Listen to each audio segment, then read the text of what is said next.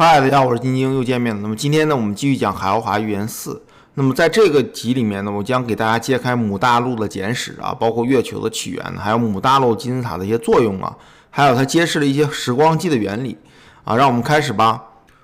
那么第一点来讲，就海奥华星球上有一种生物，它是人面马身，而且会飞，有点像独角兽，呃，有一个人头在上面，嗯，并且还可以说话，有这样一种生物。那可以见的海奥华星球里面很多类似这种人面跟兽身相结合这种生物。那第二呢，海奥华星球有一些这个母大陆的当时地球母大陆的一些人，其中一个就是母大陆的国王。母大陆其实是，呃，在一一点四万年以前，所以这个国王呢已经活了一点四万年地球年了。那么他的名字叫做尤拉蒂欧努斯。那么，在一百三十五万年前呢，地球曾经有一个移民，叫做巴卡拉迪尼人。那么，在三万年以后呢，上次我也讲过，是有一颗陨石撞向了地球，并且分为三块儿啊，那么导致整个文明毁灭了。那么后来呢，就从太平洋的中部升起了一个大陆，这个大陆其实叫母大陆了。那么再过了三千年以后呢，母大陆又分成了三块儿，这就是母大陆的成型。按照时间来算呢，就是一百三十五减去三，也就是说一百三十二万年前，母大陆这个大陆产生了。那么第四点，就二十五万年前呢，阿瑞姆 X 三星的居民呢，由于他们星球本身有一些问题吧。啊，也可能是未来的一些气候问题，也可能是人口膨胀，也可能是极端物质主义。他们的那个星球可能会有一些毁灭的迹象，所以他们就横穿了整个宇宙，来到了太阳系勘探。他们第一开始勘探的星球是有土星、木星、水星跟火星，后来发现呢，地球是比较适合居住的，所以他们来到了地球仔细勘探。那么刚开始来的时候呢，就勘探了亚洲这个地方，但是由于亚洲当地人进行。对他们进行攻击，可能从天上过来一个什么东西，他们觉得有一定恐惧吧，所以就开始攻击他们，所以他们就没办法，就放弃了着陆到亚洲这样一个地方，所以就勘探了另外一个大陆，就母大陆。因为母大陆我发现是没有人居住的，所以呢，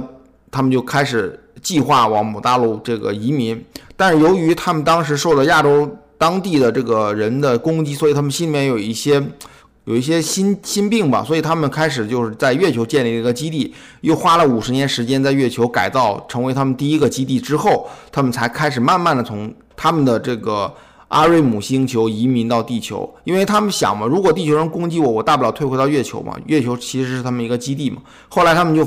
逐渐逐渐的移民到母大陆，母大陆上的居民慢慢慢慢越来越多，越来越多。然后他们的人的大体特征就是男性一米八左右，女性一米六，皮肤是古铜色，眼睛是黑色的。那么这个就有点像这个波利尼西亚的祖先了。那五万年以后呢，也就是两二十万年前，母大陆人口达到了八千多万。那么第五点呢，就是月球的由来了。月球其实。呃，在之前的时候也有两颗月亮围绕着地球，就六百万年前，地球上其实有两颗月亮，但是后来这两颗月亮都坠回到地球了，啊，那么大约在五十万年前呢，地球又捕获了一颗围绕太阳系的小行星，那么当这个小行星围绕太阳转的时候，它是这个螺旋旋转，它的速度很快，所以的话，它经常可能会呃跟某些行星相邻。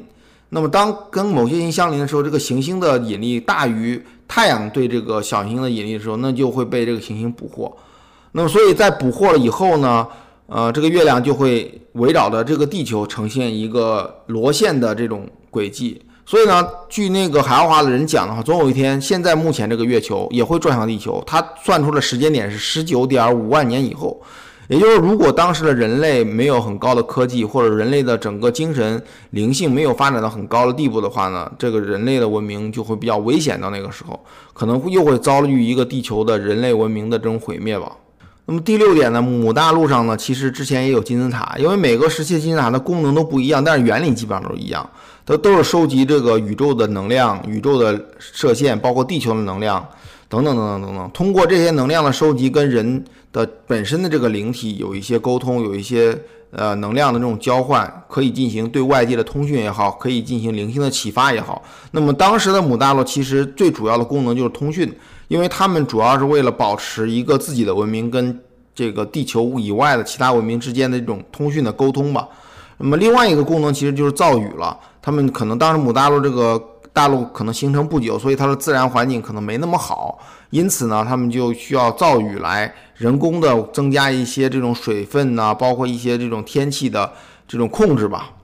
啊，所以当时他们就造了一个金字塔，叫做萨瓦纳萨金字塔。就是在萨瓦纳萨这个地方建立，它是在一个高地了。那么第七就是说，姆大陆当时就是为什么会能造这么大的金字塔？当当时他们用的是一种叫做超声振动系统进行切割，那么这个切割的误差不会超过五分之一毫米，就零点二毫米了。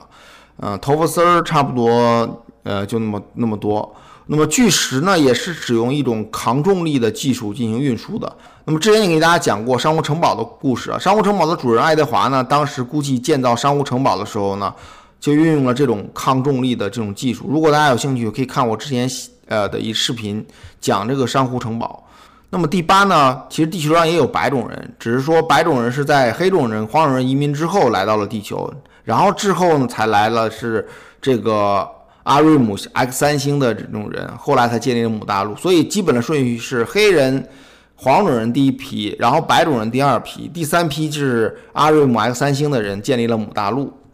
那么白种人他们也是文明很发达，后来呢，由于一些自然环境啊，包括一些这种地球的恶劣环境，把白种人的文明也是给毁灭了一遍。然后后来啊白种人也建立起来文明，也就是蒸汽机这种文明是白种人当时是已经存在的这种文明。那么第九呢，就是母大陆的时代呀。海奥华作为一个观察者，其实他经常来到地球进行看的，可能就是在遥远的地方看，或者是以一种心灵感应的嗯这个能力去来。观察地球上的人，所以的话，当时的地球人会认为海奥华的人是一种神明，因为他们很高大。当时的艺术家跟雕塑家就为了呃纪念海奥华这个人，所以都建造了非常非常多的巨石。那么当时的母大陆其实也是有这种呃这种抗重力的这种运输技术以及切割技术，所以他们建造的巨石非常非常好。本来呢，这些巨石呢，其实是用用在。这种金字塔附近的这种装饰，或者说他们本来把打算把这个巨石运到这个国王的园林，但是呢，由于一场灾难呢，母大陆就被摧毁了，所以巨石没有被运往这些地方，反而在这种目前的复活节岛有一些巨石。那么第十呢，其实就是一个比较重要的概念，就是说每一个星球都是有一个灵球，灵就是灵魂的灵，球是球体的球。那么这个灵球就好像一个星球的一个影子一样，它是。整个包裹住了这个星球，就像茧一样包裹住。然后它的速度非常快，它的转速是以光速的七倍旋转的。所以的话，它会很快速的帮助星球上的每一件细节都存储在这个灵球上。那么地球呢，现在是无法访问其中内容，因为我们没有这个读取的技术。那么地球上的时光机呢，其实也是一种读取这个灵球技术的一种，只是说人类现在目前的物理科技其实达不到。造时光机这样一个技术，因为时光机的整个原理，人类主要研究它的这个波长，但是其实应该提高整个时光机的整个频率，才能够去访问灵球。所以的话呢，海奥华的人就说嘛，那么其实人作为整个宇宙的一部分的话呢，也是有一个功能可以跟这个灵球进行沟通的，只是说你要提高一些这个灵体的振动频率，或者做一些经常的训练，就可以达到跟灵球进行这种互通信息的这种目标了。那么，所以呢，米歇就通过服用了一种药物，以及这种海奥华当时的长老三个长老啊，以及涛给他一些这种能量，才进行一些灵球的访问。那么，由于时间关系，这一期我暂时给大家讲到这里。那么，下一期我给大家主要讲米歇跟这个海奥华的人怎么能够通过灵体的方式访问地球的灵球，来读取地球远古的历史，来揭开揭开一些地球远古的一些秘密吧。那我们下期见喽，拜拜。